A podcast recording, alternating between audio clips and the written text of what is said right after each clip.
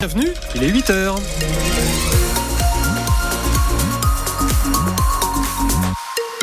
L'info de ce 6-9, Anne Chauvet.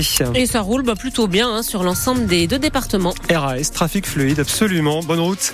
La météo, alors soleil voilé ce matin, plus de nuages, plus épais en tout cas dans l'après-midi avant le passage d'une perturbation la nuit prochaine. Puis toujours de la douceur aujourd'hui, 13 à 15 degrés pour les maximales en pleine. Il volait des camions remplis de marchandises, montant du butin au moins 3 millions d'euros. Deux hommes viennent d'être mis en examen. Ils sont soupçonnés d'avoir volé une vingtaine de camions dans la région et notamment en Haute-Savoie. Les deux hommes dérobaient les poids lourds et leur chargement sans forcément savoir ce qu'ils transportaient. Les gendarmes chambériens qui ont mené l'enquête pendant des mois ont retrouvé toutes sortes, toutes sortes de marchandises. Le lieutenant-colonel euh, Laurent Cardin, commandant en second de la section de recherche de Chambéry. On a pu retrouver aussi bien euh, des sièges auto que du linge de maison, de l'électroménager.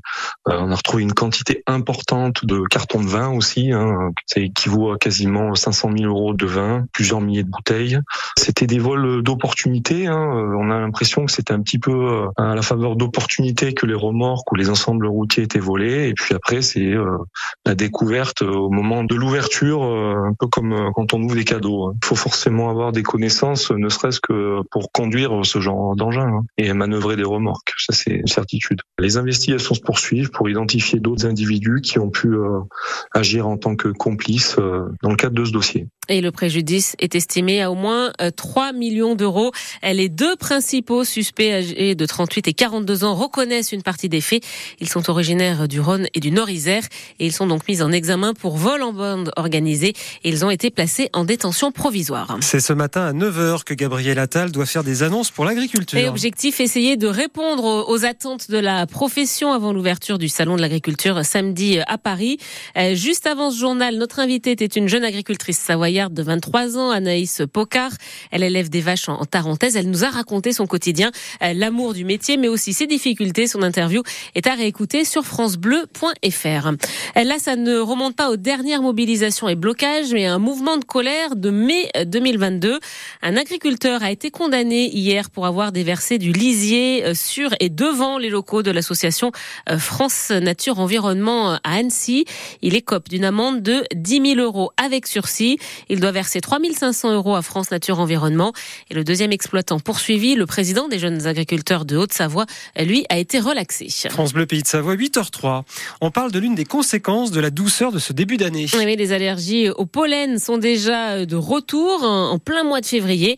La Savoie et la Haute-Savoie sont classés rouges par le réseau national de surveillance. Euh, ce sont les, les pollens de noisetiers et d'aulne qui flottent dans l'air.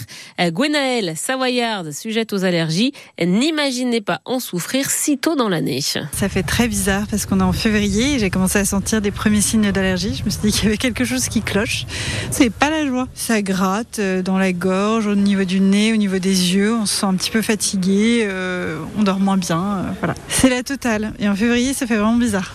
D'habitude, c'est en mai, en juin. Euh, ce sont des mois qui sont plus chauds, mais là c'est vrai que les beaux jours sont là. J'ai mis du temps à faire la connexion et j'ai vu euh, sur la map des allergies pollen euh, qu'il y avait quelque chose. Donc je me suis dit, bah, c'est définitivement ça. Donc je, me suis mis sous anti-staminique dès le mois de février. Souvent, j'essaie de pas trop en prendre parce que je me dis, bon, bah, sinon ils vont plus avoir aucun effet. Moi qui ne suis pas très ordonnée, je fais beaucoup de ménage chez moi en temps de pollen. Se laver les cheveux tous les soirs, changer ses thés d'oreiller tous les jours et puis se laver le visage le plus souvent possible. Et moi, ça marche. Témoignage recueilli par Baptiste Roux. Un accident de parapente hier à Saint-Jean-de-la-Porte. Et au moment de l'atterrissage, à cause d'un problème de voile, un homme de 70 ans s'est écrasé sur une route. Il a fait une chute d'une vingtaine de mètres. Il a été héliporté à Grenoble. Son pronostic vital est engagé. Et puis à Val Thorens, un jeune skieur de 12 ans s'est gravement blessé sur le snowpark hier. Une chute lors de la réception euh, d'un saut après une bosse niveau XL. Lui aussi a été transporté en hélicoptère à l'hôpital de Grenoble. À Annecy, les gens du voyage installés depuis une quinzaine de jours sur le parking du lycée Baudelaire de Crangevrier ont été expulsés hier lors d'une opération de police, mais ils ne sont pas allés très loin puisqu'ils ont garé leur caravane à 8 km de là sur le parking d'Auchan dans la zone commerciale du Grand Épany. Une bonne nouvelle, si vous avez prévu de prendre le train ce week-end, le trafic des grandes lignes devrait être quasi normal malgré une grève des aiguilleurs du rail vendredi et samedi. Est-ce que vous vous êtes déjà posé la question comment font les aveugles pour regarder un film? Alors moi, honnêtement, je ne m'étais jamais posé la question. Eh bien, ils comptent sur euh, l'audio description, hein, quand bien sûr les cinémas sont équipés, et c'est rarement le cas. Il s'agit euh, tout simplement de décrire ce qui se passe à l'image pour que les personnes malvoyantes ou aveugles puissent suivre. Et aujourd'hui, ce sont les Marius de l'auto, de l'audio description. C'est comme les Césars, mais là, c'est pour récompenser les auteurs et les autrices de ces adaptations. Et dans le jury, ce soir à Paris, il y aura une chambérienne, Yasmina Crabière. Elle est elle-même aveugle. Margot Longeroche, vous l'avez rencontrée. Et là, on se rend compte que c'est compliqué d'aller au cinéma à Chambéry quand on est non-voyant. Et beaucoup ne voient pas où est le problème puisqu'il existe des sous-titres pour les personnes sourdes.